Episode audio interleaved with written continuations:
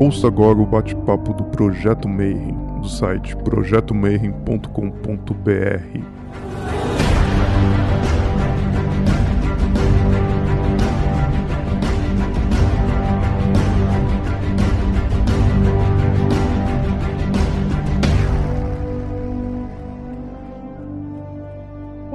dia para você que é de bom dia, boa noite para você que é de boa noite, boa tarde se você está pegando isso aí agora no YouTube, recebeu o sinalzinho lá. Rodrigo já está avisando, dê o seu like, segue o canal que hoje a gente vai bater um papo muito doido, a gente vai passear pelos reinos árabes, judaicos, reino dos gênios, dos jeans, dos efrites, manuscritos do Mar Morto e tudo mais, por um cara que eu conheci já conheci o trabalho dele há alguns anos, mas a gente trabalhou junto ano passado.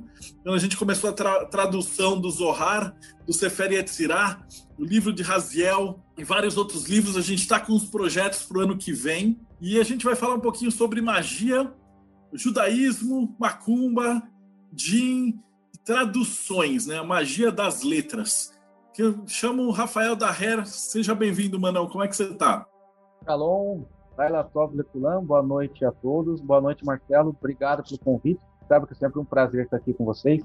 E tô, tô bem, né? Tô seguindo aqui com os projetos, apesar desse ano 2020 ter sido meio complicado, né? Mas nós que somos da área aí não paramos, né? Então continuei com os projetos aí de demonologia, de espiritismo científico com a Mubarak Editorial, e agora também colaborando com um projeto de uma sinagoga. Então a, a, vida continua agitada, né? E ano que vem a gente volta também com os nossos aí, com certeza. Bom, e da, da outra vez que a gente bateu o papo sobre o Sefirah Haomer, a gente ainda não estava com essa estrutura organizada, né? Agora, depois de uma centena de entrevistas, o pessoal pergunta assim: a primeira coisa que eles querem ouvir do convidado é, tipo, como é que é a tua jornada, né? Como é que você se descobriu que essa era a tua, tua função de vida? Como é que você foi por aí, né? Ou resumindo assim, o que, que faz uma pessoa normal sair da normalidade e começar a traduzir manuscrito de evocação de gênio, livro perdido do Mar Morto, manuscrito de necromancia e, assim tantas outras coisas que são muito loucas, assim muito interessantes, mas que estão muito longe da, da pessoa comum.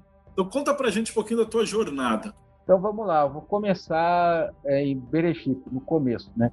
Então, no começo, eu criei o Céus e a Terra, da brincadeira, eu não sou tão megalomaníaco assim. No começo foi, só que foi bem jovem, tá? Eu tinha uns 11 ou 10 anos, foi por culpa mais ou menos do Palmeiras, eu precisa como a vida é louca. O Palmeiras tinha tomado uma goleada do São Paulo de 4 a 0 e eu já era criança, muito fanático de futebol.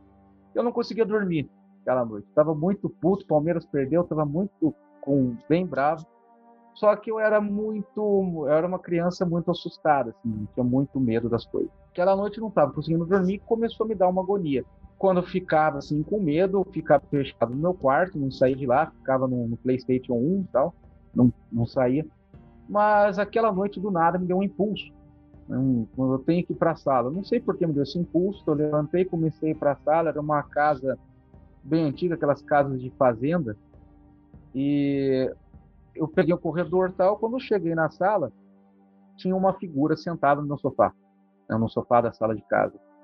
Era uma figura assim, não, não parecia ser muito amistosa, um, um velho já com uma barba longa, e foi muito real, nunca tinha tido episódio de visão, de nada, assim, era bem, bem estético, só um pouco assustado. Né? Quando eu olhei para aquela figura, ela virou, me olhou também, senti um um negócio muito ruim, como se eu estivesse observando daquele instante do, do teto, olhando para baixo.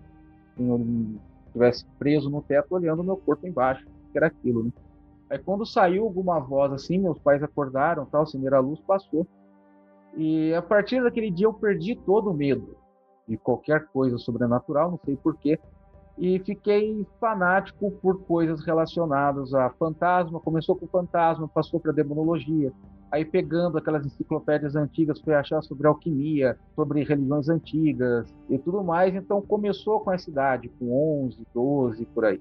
Eu não era uma, uma criança assim muito normal, vi que um dos principais caminhos nessa área era aprender idiomas. Né? Tudo que eu procurava saber não tinha em português, não tinha internet também para achar as coisas como hoje. e comecei a buzinar na orelha do meu pai para aprender inglês e francês. Comecei com inglês, aí um pouquinho mais de idade, comecei com francês e latim. E tudo na época era muito caro, assim, coitado meu pai tinha que patrocinar essa farra toda, então era, comprava livros de gramática de latim, curso, não sei o que e tal. Eu comecei muito cedo, então é, esse evento, experiência, é, me levou a ter uma curiosidade muito grande em relação a demônio, fantasma e aos idiomas. Eu percebi que com o português não ia chegar a lugar nenhum, ainda bem criança percebi isso. Então começou ali essa busca toda.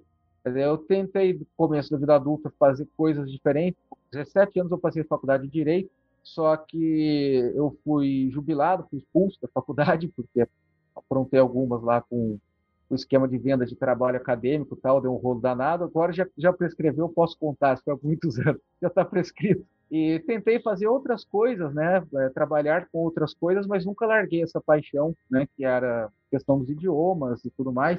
Daí dos idiomas e eu tentando fazer, é, lidar com comércio, com mais coisas, eu vi que isso não era a minha missão de vida, não era meu ticum, não era minha reputação, porque tudo que eu fazia dava errado, né?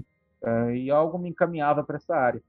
Aí tudo começou com a Polar Editorial, que me deu a primeira oportunidade, um livro de alquimia, As Doze Chaves da Filosofia, do Basílio Valentino. Eu, foi o primeiro livro que eu publiquei numa editora grande, né? foi traduzido do francês. Aí eu abandonei tudo para me dedicar só a essa área, né? não só como estudo caso, um estudo que eu fazia cursos aqui e ali com professores e tal, e virou minha, minha senda, né? minha, até uma forma de vida. Aí Chegou tenho... outras línguas, árabe, russo? Então, o árabe foi que a minha família paterna ela não é judaica, ela é uma família síria, cristã ortodoxa, vieram da cidade de Homs, então já tinha o árabe, eu já o, o, convivi com meu bisavô até eu ter 17 anos, ele faleceu com muita idade, 102, então tinha esse contato já com o árabe, eu comecei a fazer árabe em uma escola islâmica, apesar de não ser muçulmano, de família muçulmana, mas sempre fui muito bem recebido, assim, só tenho é, eu tenho amigos na comunidade islâmica, só tenho gratidão à comunidade islâmica. Foi onde eu aprendi árabe, né? Comecei com 17. E do árabe eu comecei a estudar junto o aramaico, o hebraico, porque tem raízes parecidas, os idiomas são até próximos, então ajuda. E o russo foi porque a família do meu pai, como é um cristão ortodoxo, eu, na época, comecei, ainda jovem, a frequentar uma igreja ortodoxa russa. Né? A família era antioquina, mas eu me atraí muito pela ortodoxia russa na época, que era muito mais rigorosa que a antioquina tal. E dali também comecei a estudar russo. Então, curioso que minha vida sempre foi guinada para idiomas, né? Desde muito jovem, com, com aqueles interesses, e depois na própria igreja ortodoxa, a própria origem familiar, que já era uma origem bilíngue, né? Árabe e português, é, foi uma vida direcionada aos idiomas. Então, virei o maníaco, meio que o cara chato, maníaco da gramática, né? O maníaco do idioma. Eu não, não gosto, por exemplo, de ler um texto sagrado, um livro Uh, até livros sobre maçonaria, por exemplo, se eu vejo que o livro tem uma versão em inglês, mas original é francês, eu quero correr atrás e ler a francesa. Então, estou sempre buscando ali a fonte. Então, essa curiosidade né, ajudou muito nessa questão do idioma. Teve, assim, muita, muita coisa marcante. Por exemplo, eu, eu tenho muito carinho pela Diamond, porque vocês foram os primeiros que deram espaço né, para a publicação de obras é, bilíngues, né? em hebraico, português, aramaico, português, né? Foi a minha a minha inauguração aí nesse tipo de publicação. Então, foi um trabalho que eu fiz com vocês também, que é, certamente foi marcante na minha vida, né? Quando é que você se envolveu com magia? E para você, a primeira pergunta também, o que, que é magia para você? Quando é que você entrou nesse mundo? Porque a tradução é uma espécie de magia, né? As letras e tal. Mas como é que foi a tua relação com, com magia? Boa pergunta. É, nesse começo aí da minha vida adolescente, até mais ou menos uns 18 anos, eu tinha um grande interesse na magia. Tive um contato naquela época, o que se tinha, né? Você fala assim, 98, 99, 2000, 97. Era o, o básico do básico. Né? Então, tive livros do Papo, os Levi, que todo mundo tem, e gostei. Eu era criado numa família cristã ortodoxa, tal, não era uma família muito religiosa, né? era mais ortodoxa nominal, Então tinha uma liberdade em casa para estudos e tudo mais. Eu pedia para meu pai um livro de magia, ele não negava, né? mesmo sendo de origem ortodoxa. E eu tinha um entendimento, lógico, no começo de meio caricato da magia, mas isso começou a amadurecer e eu passei a entender a magia como um processo iniciático interior, uma gnose antropomórfica, uma forma de autoconhecimento, e esse autoconhecimento te proporciona aquilo que na magia se chama de alterar a lei natural, como a pessoa queira entender, né?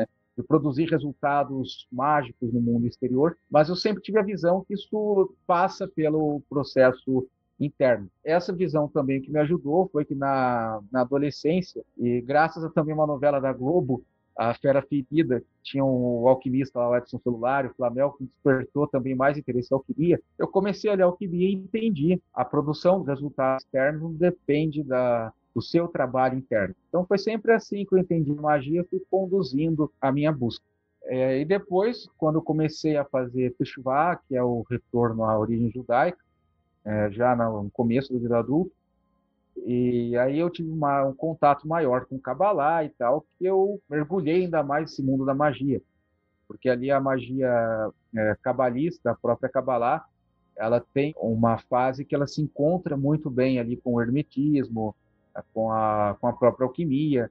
É, por exemplo, o Rabino Raim Vidal, ele era um estudioso de alquimia ocidental, né, e então, as coisas começaram a se bater ali, eu fui para alquimia e isso tudo.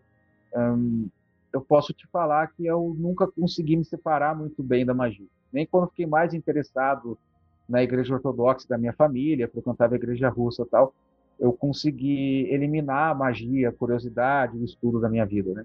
Quando você era menor, você leu Elifas Levi e tal, e depois quando você pegou a, os, os, originais, né, no, no hebraico, do que ele fez a tradução, você tentou fazer os mesmos rituais? Teve diferença do contato com a egrégora quando ela veio meio aguada ou traduzida para o Ocidente e quando você faz o ritual na língua mãe, seguindo o procedimento mãe? Isso, olha, posso te falar que foi significativo, tá? Porque ali naquele começo, tal, na adolescência, fiz algumas coisas e naquela época fiquei maravilhado, né? Porque os resultados, algumas coisas apareceram. Mas depois, quando comecei a estudar Kabbalah e percebi que o Levi, o Papos erraram muito em relação a Kabbalah, é, tanto em relação a, a, termos, a ideias, a noções e de contato com egrégoras. Né? Eles tinham uma ideia muito errada do que é a comunidade judaica, do que é a Kabbalah, então não, ali você não tem uma conexão perfeita com a egrégora da Kabbalah. Quando eu comecei a, a praticar na, nesse contexto já judaico, a experiência foi totalmente diferente, tanto interna como externa. A diferença foi absurda. Porque você pega o Levi, por exemplo, aquele livro dele, A Ciência, a Doutrina dos Espíritos, uma coisa assim, ele coloca erros ali sobre o Talmud, absurdos. O ritual do pentagrama menor, que é bem famoso no Ocidente, que é feito de uma forma que você lida com conceitos da Kabbalah de formas invertidas, né? E até deixando esse lado técnico, né? Você quando se conecta com a Kabbalah, a Kabbalah judaica, assim, você sente algo diferente daquilo que é feito é, de forma meio que incompleta. Eu, particularmente, tenho muito apreço, por exemplo, pela Kabbalah e as visões dos hermetistas ocidentais, como Giordano Bruno, o Di. Eu confesso que até hoje eu uso sistemas do Di, por exemplo. Eu traduzi até o pequeno livro da Vênus Negra para há alguns anos, está até esgotado, e tenho um apreço muito grande. Né? Mas eu tenho uma certa implicância com parte do ocultismo ocidental do século XIX, começo do XX, não só pelo sistema em si, mas porque a própria Kabbalah, por exemplo, você pegar a Kabbalah judaica, você tem vários sistemas de Kabbalah e que às vezes eles passam por reformas, surgem reformadores, como foi o Ben Shihai no Iraque, foi o Baal HaSulam em Israel e, e, tudo mais, mas às vezes eu, eu encontro um certo dogmatismo em alguns ocultistas ocidentais em que estão presos ainda no século XX. Fica aquele ocultismo que parece uma mistura de Conde de Saint-Germain de, com Augusto Conte, sabe? Aquela coisa que fica entre o racionalismo típico do século XIX, datado, tentando ser esotérico, místico, e eu percebi uma mudança, então, muito grande, quando você sai um pouco desse lado mais dogmatizado, mais ideológico dessa fase do cultismo ocidental, que eu também passei na vida, né? e vai para uma coisa que tem uma visão muito mais ampla. E isso também acontece com a parte árabe, porque eu sei que você traduziu alguns textos de Jin, e, e o pessoal tinha até pedido para eu perguntar para você, e essa parte específica dos efrites, dos jeans, a gente não tem dentro da, do, do hermetismo ocidental, né? Então como que funciona esse contato com essa egrégora? Estou produzindo o Shanzel Marif, para Mubarak Editorial, provavelmente sai ano que vem. Isso é uma coisa que vem já da minha família, que é uma Bíblia, eu já assisti alguns programas que eu participei, já viu, mas acho que o pessoal do, do não viu ainda. A Bíblia era do meu bisavô, ela tem mais de 100, 100 tem 102 anos, ela tem aqui um Soher, feitiçaria árabe, foi feita, uma foi feita pelo pai dele, Salomão Jorge Daher, que era meu tataravô, e que depois tem por ele também. É uma Bíblia todinha em árabe, aqueles livros bem antigos, capa couro, madeira, né? Então isso já veio de interesse familiar, de uma transmissão familiar aí. Quando eu comecei a estudar demonologia judaica, isso há alguns anos, né, eu percebi que a visão da demonologia judaica era totalmente diferente da cristã, que a visão do Soher, que é a feitiçaria árabe, é bem parecida com a judaica. Então você tem jeans ou shedim e lilim, né, que são a, as shedim do, do gênero feminino, é, que são criaturas que comem, dormem, fazem sexo, procriam e até morrem, como seres humanos. Não tem aquele conceito de, de que são seres puramente espirituais, caídos. É, e eu comecei a pesquisar e eu vi que o Soher não se limitava só a isso. O Soher árabe é uma egrégora que vai trabalhar com o sufismo, então ele partilha da cosmologia sul e através do conhecimento, por isso que chama Shans El Ma'arif, né, que é o o sol do conhecimento gnóstico, né, Arif, que é o conhecimento pleno, que você passa por todos os estágios da espiritualidade sufi e quanto mais você sobe nesses estágios da espiritualidade, maior controle sobre os gênios você tem. Parecido com o conceito cabalístico também, que você vê, por exemplo, Rav Akiva, quando ele sobe ali no Pardes, separa o anjo Metatron, o anjo poderosíssimo, e dá 60 chibatadas de fogo no anjo, né, no anjo comandante de ossos celestiais. Então, eu me conectei muito bem com essa egrégora, com esse pensamento, porque era aquela coisa que eu já tinha uma visão desde muito jovem, de que o poder espiritual está diretamente ligado ao teu poder interno, ao teu autoconhecimento, ao teu trabalho interno, aquilo que você atinge pelo, pelo conhecimento gnóstico, né? Então foi uma coisa que eu também me apaixonei, porque foi se conectando, foi juntando quebra-cabeças. Então, quando você olha, por exemplo, até no próprio contexto histórico, quando que a, a Kabbalah, o Soher, os próprios é, mistérios orientais passam a renascer ali no Ocidente, e aí o Ocidente volta a olhar para o próprio Ocidente antigo, surge a Renascença, é, depois que os Templários voltam das Cruzadas, os Templários nas Cruzadas já tiveram contato,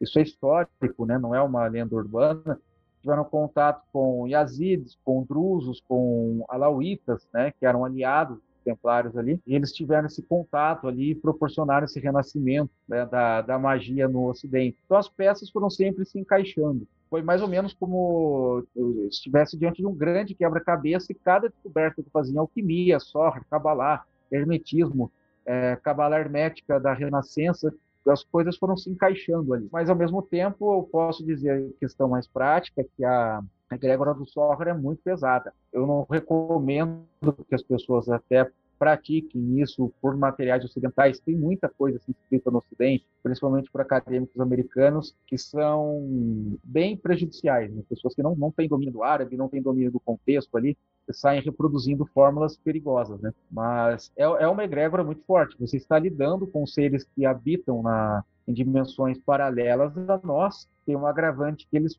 passam para cá com muita facilidade. E essa egrégora ela tem alguma semelhança? Eu, eu conversei com o Mário, a gente estava conversando antes de gravar. Eu que entrevistei ele, ele falou que ele tem o um contato com a Umbanda raiz e com o Islã.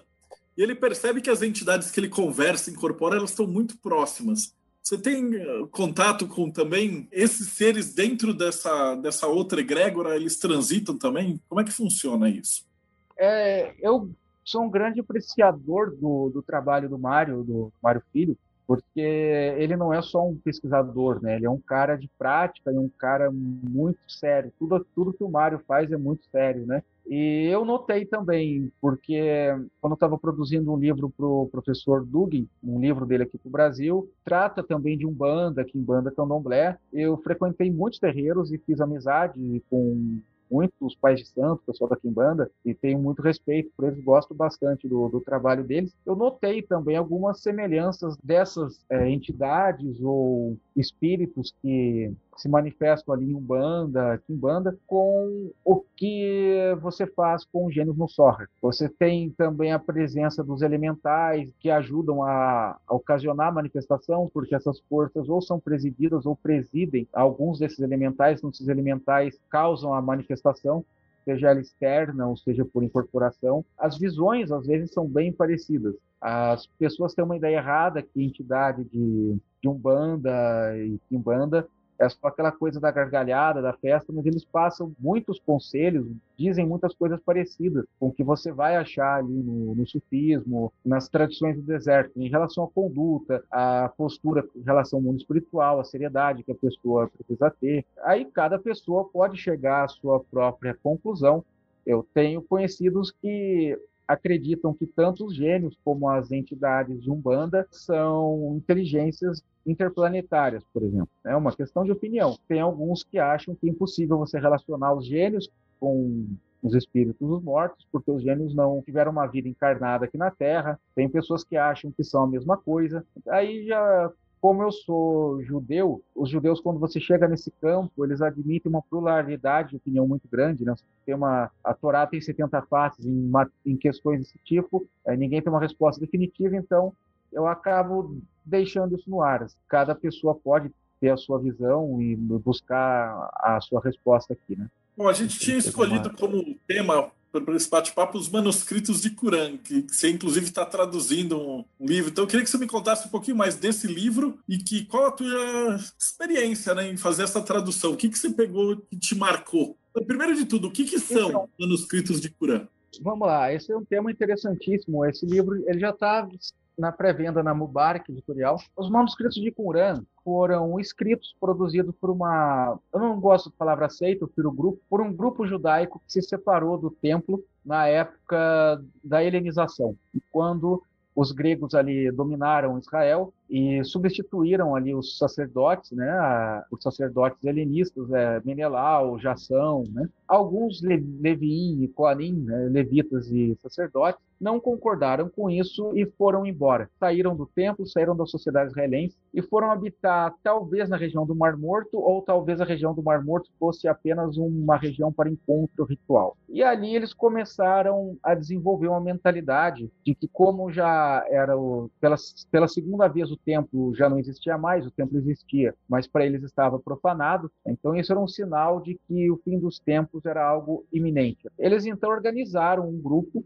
de pessoas, é, muitos homens que se dedicavam ao celibato, à vida santa, à vida de reflexão e à vida de preparação para uma guerra. Então, nos manuscritos de Corã você não tem só é, texto de, de, espiritualidade elevada. Você tem no rolo da guerra, que está no livro de Corã que eu traduzi, você tem o documento de Damasco, e alguns manuscritos que são livros de tática militar. São livros ali que discorrem de uma espécie de engenharia reversa das táticas militares dos gregos, depois dos romanos, nos manuscritos mais recentes. Era uma seita, então, apocalíptica guerreira, se preparando por uma guerra futura. Só que nesse intervalo de tempo, aí, segundo alguns, esse intervalo de tempo da duração da seita foi de 400 anos, para alguns foi de 200 e pouco.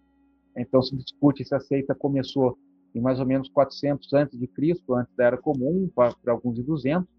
Nesse tempo eles desenvolveram uma teologia própria. Né? Eles desenvolveram um midrash, uma interpretação da Torá apocalíptica, lançaram a ideia da batalha do exército do bem, do exército de Deus, versus o exército do Belial, que eram os sacerdotes do templo helenizado, os gregos depois os romanos, que chamavam de filhos do Belial ou filhos de Kitim. Kitim é aquele descendente de Noé que para a interpretação judaica, o pai dos romanos, o ancestral mais antigo dos romanos. Então, ali eles desenvolveram uma espiritualidade apocalíptica muito forte e que, na minha opinião, que eu coloco no livro de Qumran, né, nesse livro que eu fiz para Mubarak, essas ideias deles é, passaram de alguma forma oral pela terra de Israel e elas ajudaram a moldar a mentalidade do cristianismo e a mentalidade da, do Ocidente cristão. É, porque você vai achar ali, eu coloco isso no livro de Corã, eles falando da batalha do espírito contra a carne, dos arrependidos de Israel que voltarão a, a Deus, os não arrependidos de Israel que serão aniquilados junto dos filhos de Belial. Ou ainda eles falam dos pobres de espírito, que eram eles, né? E teriam uma recompensa num, num juízo final, e os soberbos, os ricos, seriam aniquilados, humilhados e despojados uma batalha final. Para quem conhece o mínimo de cristianismo aqui já sabe do que estou falando. É, isso é o próprio pilar da narrativa dos evangelhos e das epístolas, principalmente de Paulo. Então, o que eu vou advogar nesse livro aí é um livro de 278 páginas. Então, tem imagens, da, tem os manuscritos, tem a, a tradução, tem um ensaio que explica cada, cada texto para a pessoa não se perder. Dessa minha teoria, as, as ideias adoquitas não morreram com eles, né? Elas continuaram ali, formaram o cristianismo e o mundo ocidental. E nesse meio você tem textos interessantíssimos. Você tem textos, por exemplo, no apócrifo de Bereshit, de Gênesis, que o pessoal da teoria de alienígenas do passado gosta muito, porque é um texto que dá a impressão que não era um baita de um ETzão, que se comunicava com naves alienígenas, né? Claro que isso não é uma interpretação obrigatória, não estou nem falando que é a minha, mas muita gente interpreta assim, porque o texto dá a entender uma coisa desse tipo. É, Noé tinha uma marca de nascença vermelha aqui na, na testa, e luzes subiam, é, luzes desciam do céu, ele subia em direção à luz, a luz comunicava ele. Quando ele nasceu, iluminou um quarto inteiro com luz, né? E além de alguns documentos também de Corã que eu coloco no livro, que são um pouco para esse lado, de um, um profeta Zadoquito, que a gente não sabe o nome, não tem o nome dele, mas que ele viu a espécie de árvores e anjos que saíam de pilares de luz da árvore e a árvore subiu e deixou o anjo na terra, ele conversou com o anjo e tudo mais. Então você tem aí um, uma linha de pesquisa que serve para diversas teorias, diversas visões, tanto acadêmicas como mágicas ou até para ufologia, né? Estou com uma pergunta do Ed. Antes dele, tem do Marcos Vinícius. Pergunta se esses manuscritos têm a ver com o livro de Enoch? Sim, boa pergunta, Marcos. Foram achados manuscritos do livro de Enoch, né, no Mar Morto. E curioso que esses livros estavam junto é, de cópias de pergaminhos de livros do Tanar, é porque os adoquitas eles copiavam extensivamente livros do Tanar, né, os livros proféticos, os livros da, da Torá e livros Ketuvim, dos escritos, e produziam também escritos próprios, né, como falei, manuscrito da guerra tal. É, só que eles separavam em jarros. E, curiosamente, um dos jarros, o livro de Enoch, foi achado junto das escrituras. Então, pode ser que eles consideravam, inclusive, o livro de Enoch uma parte do, do Tanar, né, daquilo que o, no Ocidente o Antigo Testamento, né, o Velho Testamento. O que não é improvável, porque a Igreja Ortodoxa Tilpe, por exemplo, ela inclui o livro de Enoch no cânone do Velho Testamento. O Velho Testamento em linguagem cristã, né, o Tanar. Uma pergunta do Bruno aqui, ele falou, manuscritos do Mar Morto, eles contam uma outra versão da vida de Jesus Cristo. Não, eu acho que você está confundindo com a biblioteca de Nag Hammadi, se não me engano, que é de escritos cristãos gnósticos. Os manuscritos do Mar Morto, eles são só escritos judaicos. Alguns acadêmicos, para vocês terem uma ideia disso, alguns acadêmicos protestantes, quando o governo de Israel começou a organizar esses manuscritos e publicar, passavam ali no, no, mundo cristão que os manuscritos confirmavam os evangelhos, porque achar é, você tinha citações ali de ideias do evangelho, né, bem parecidas com os manuscritos do Mar Morto, mas pelo que eu entendo, não não tem uma uma cadeia assim direta, tá? Na minha opinião, as ideias dos adoquitas passaram de forma bem oral, porque a, o povo judeu tinha uma transmissão muito oral ali de ensinamento, de pensamento, e os cristãos absorveram isso, né? Mas não tem assim nenhum escrito cristão no Mar Morto. Uma pergunta do Ed França, ele falou assim, seria esses, os tais essênios, essa comunidade afastada, também conhecido como os escritores dos textos? Muitos citam Jesus como iniciado nesse grupo. Isso existe mesmo ou é uma versão errônea dos ocidentais? Boa pergunta, por quê? No, no título do livro da Mubarak eu até coloquei os essênios, é, porque se eu colocasse Zadokita, ninguém ia entender. Uh, essênio foi um termo que o Flávio José deu para esse grupo, né, o grupo dos Adoquitas, por quê?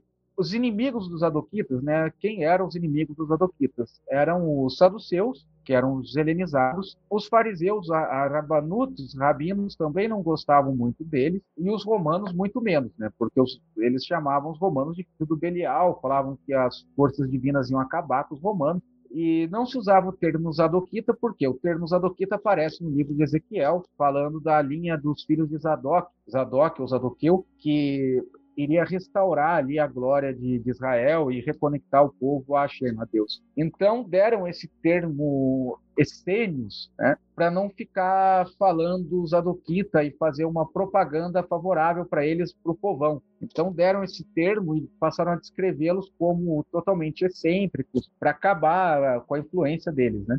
Para o Ocidente são essênios, esse termo foi o que mais pegou. Então, acho que tem que trabalhar um pouco esse conceito de Zadukita, esclarecer, para daí depois a gente passar a usar mais Zadukita do que essênio. Agora, quanto a Jesus ter sido um, um essênio, é o, um Zadukita, eu acho difícil, por quê? Embora você tenha ali Jesus, no Jesus, pelo menos o Jesus dos evangelhos romanos, né, ah, várias mensagens adoquitas ali, os adoquitas não tinham uma crença de que o Mashiach, o Messias, seria um filho de Deus, e muito menos em um só Mashiach. Eles acreditavam que viria um Mashiach sacerdote, um Mashiach rei, né, um Mashiach de governo, um Mashiach hermeneuta, intelectual, e um Mashiach levita acreditavam em quatro tipos de Mashiach.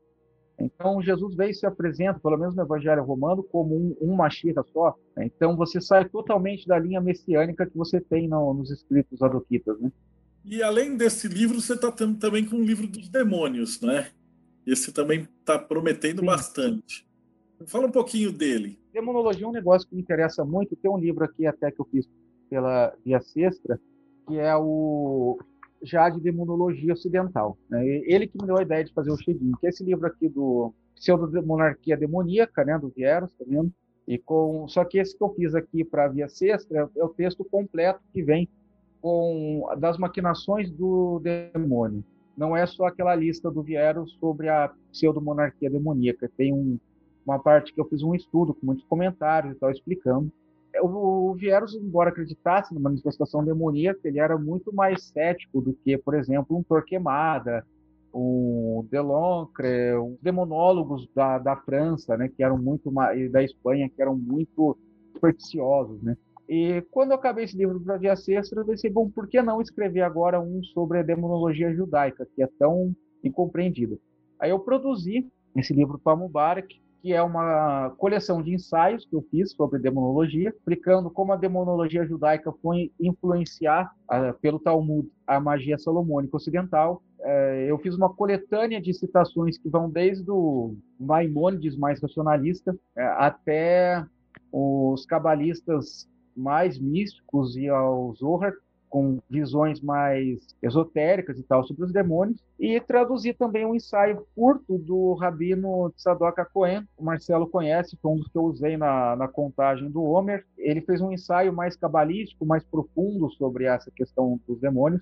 Eu juntei tudo num livro e lancei pela Mubarak Editorial. Então é um livro de estudo acadêmico, né, explicativo dos princípios da demonologia judaica é uma, uma porta de entrada para publicações futuras que eu quero fazer sobre demonologia judaica, já de textos mais profundos e textos rabínicos, que a, a pessoa vai é, precisar buscar nesse livro Diálogos sobre os Demônios uma parte do entendimento, porque não dá para condensar uma explicação densa em todos os livros. Né? Então, ele é, digamos que é o princípio de uma de uma jornada de publicações. E qual é o ponto de vista que eles têm a respeito dos demônios? Que a gente tem aquela ideia também dos judeus, do judaísmo, que os anjos eles têm um poder quase infinito, né? Ou infinito, apenas abaixo de Deus, né? E os demônios, como é que eles estariam nessa, nesse balanço de poder entre os humanos, os anjos, por esse ponto de vista? Boa pergunta. No judaísmo, você vai ver os Shedim e Lilim como criaturas que morrem e para Kabbalah, né, no, no ensinamento cabalístico, elas reencarnam, podem reencarnar desde um reino mineral até o humano E um ser humano também pode reencarnar no reino dos Xerim e Lilim. Então, nada impede, por exemplo, que eu e você, ou qualquer pessoa que está aqui, reencarne no mundo dos Xerim e Lilim, reencarne como um demônio. Nesses textos que eu coloco no, no diálogo, pena que eu não tenho nenhum aqui, Casa de Ferreiro e Feto de Pau. A Mubarak mandou vários né, para guardar, só que cada visita que chegava levava um, fiquei sem, tem que pedir mais para ele. Tem uma, uma citação lá muito interessante em que é dito que eles são uma espécie, eles têm uma função de equilibrar o mundo. É porque o homem tem a Yetzer Hara, que quer dizer má inclinação em hebraico, que é o que proporciona você escolher o bem, você fazer o bem e fazer a sua retificação. Então, na visão judaica, você só consegue se retificar se você viver em um mundo em que há má inclinação. E, então, os demônios têm a função de tentar o homem a escolher a má inclinação para que ele consiga escolher o bem e obter mérito. Então, eles são parte de uma balança do mundo, uma balança de equilíbrio.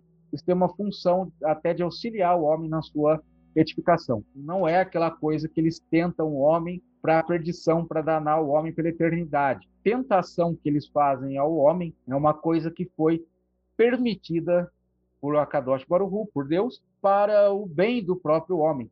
Você pega, por exemplo, o próprio livro de Jó, né, que vai aparecer lá é, Satã para tentar Jó, ele vai lá no meio da, da corte divina e pede uma autorização para tentar Jó. Que raio de inimigo divino seria esse com um plano de perdição que vai pedir autorização para o inimigo para fazer qualquer coisa. Você não vai no seu inimigo e fala, opa, com licença, posso tocar a tua cara? Você já vai e senta ali a porrada no rosto, né, de surpresa. Então, essa é visão judaica. Eles são parte do equilíbrio do mundo. E eu, eu fundamentei isso com várias citações ali no livro. E ele segue uma hierarquia também? Por exemplo, como os Goécios, que tem lá os 72, e tem príncipe, tem presidente, essas coisas. Como é que é a hierarquia dos demônios para o judaísmo? É, não tem uma hierarquia de demônios é, desse tipo, porque a, a monarquia judaica ela não tinha títulos, é, como príncipe, duque, conde. Você tem o, um Shedim com seu Sabaoth, né, com sua,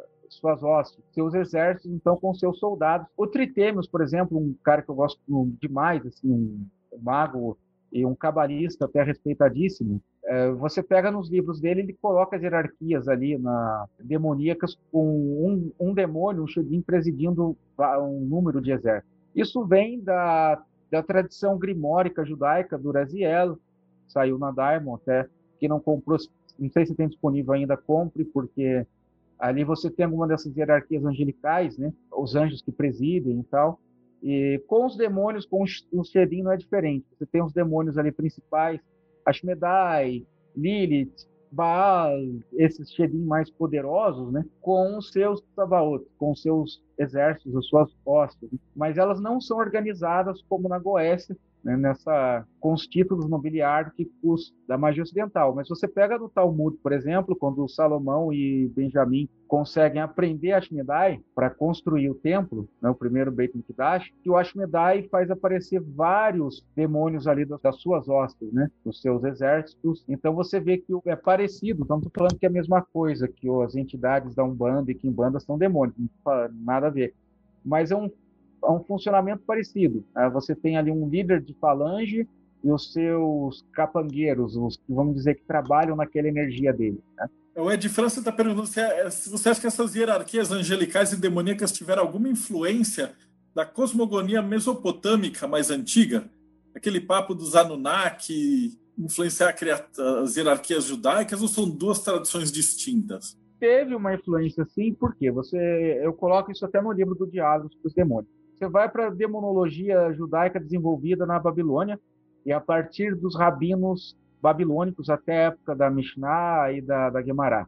Você vê uma demonologia muito parecida com a babilônica e o uso de autoridades para expulsar demônios. Eu coloco até umas tigelas babilônicas que eu peguei no museu israelense, a, a cópia, e traduzi essas tigelas especialmente para o livro, que você tem formas de exorcismo baseadas na autoridade de rabinos como Ben Perahia. Então, em nome de e eu te expulso a demônio tal aqui dessa casa e tal. Isso era uma técnica babilônica para expulsar demônios. E é uma técnica também que os cristãos aderiram, aquela coisa, eu te expulso em nome de Jesus e não sei o que tal, que a gente vê, né, que estão fazendo. Essa era a demonologia mais babilônica, então tinha uma ideia de que o mundo né, era assombrado por Shedim e por fantasmas, né? Você tem também aí a demonologia da, dos judeus da terra de Israel, retornaram ali para a terra de Israel. Só que a questão que os judeus que retornam da, da, da Babilônia e vão para a terra de, Israel não eram judeus muito fortes em Torá e nem homens muito estudiosos. Eram homens mais rudes. Aí você vê uma demonologia mais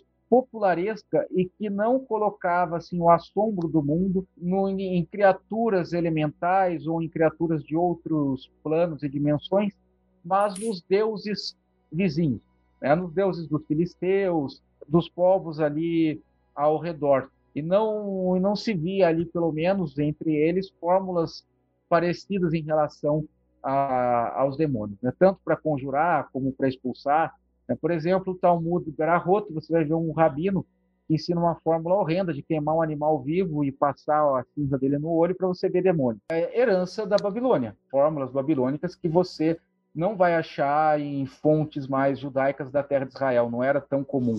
Então, você tem sim, a, a, o que eu coloco isso até no livro do Vieros, é, tanto na demonologia ocidental, cristã, católica, você não acha uma demonologia que é essencialmente cristã. A demonologia cristã da Alemanha é uma coisa, da região alemã é uma coisa, da Provença é uma coisa, da região de Roma é outra coisa, da região da Bretanha é uma coisa diferente. Por quê? A demonologia até cristã pega como base a ideia da Bíblia que existe um, um demônio, um adversário, só que os elementos que vão para essa demonologia são locais, daquilo que o povo já vivia do seu mundo assombrado. E com o povo hebreu é a mesma coisa. Ainda mais você analisar o seguinte: o Novo Testamento ele fala muito mais sobre Satã, demônio e possessões do que o Tanar.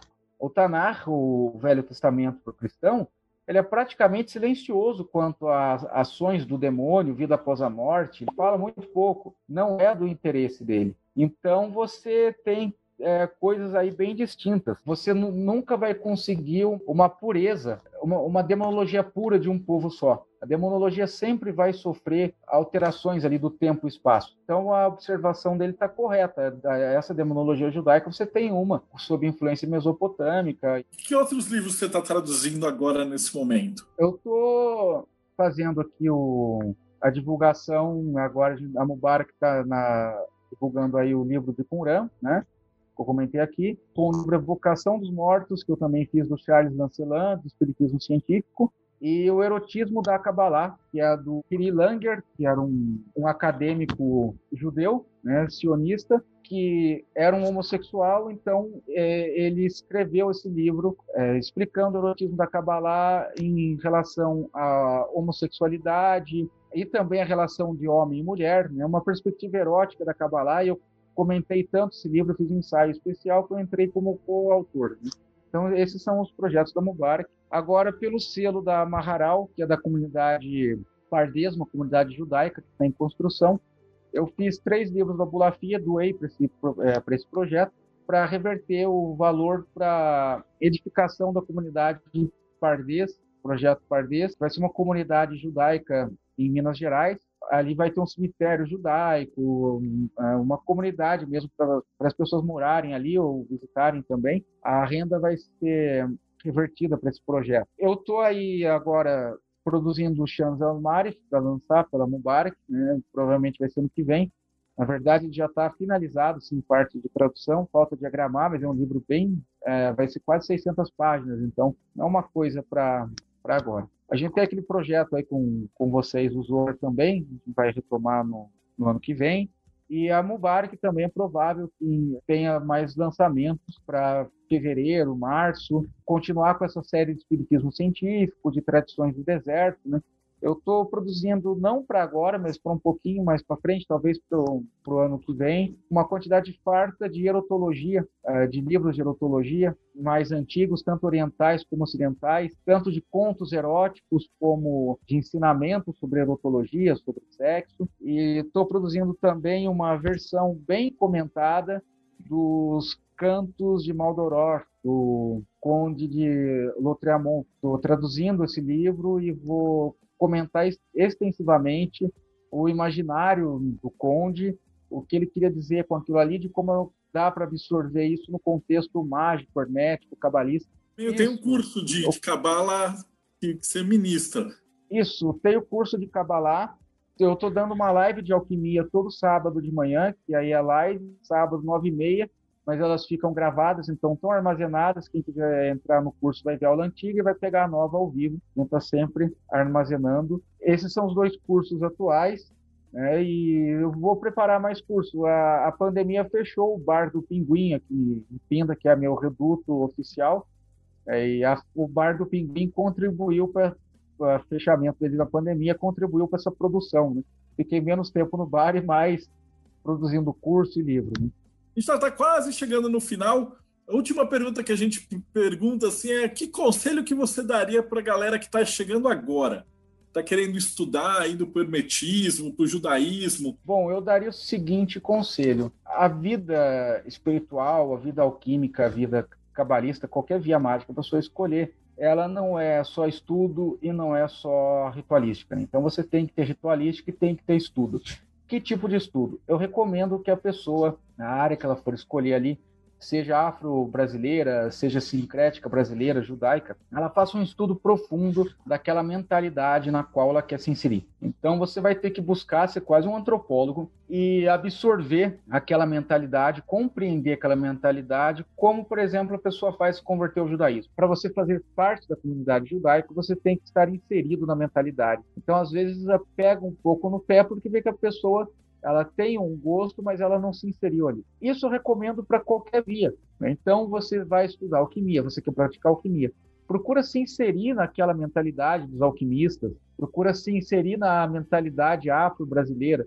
Isso vem através de estudos, né? estudos teóricos de convivência da comunidade, muito importante você pertencer e conviver com aquela comunidade, participar e absorver dos mais antigos ali, é para você criar a sua identidade naquilo, naquilo que você escolheu. Então envolve estudo, estudo sincero e prática. Esse é um conselho que eu dou para qualquer dia que a pessoa for escolher. Cara, esse é um senhor conselho, né? Daher, valeu de coração, você foi uma senhora entrevista.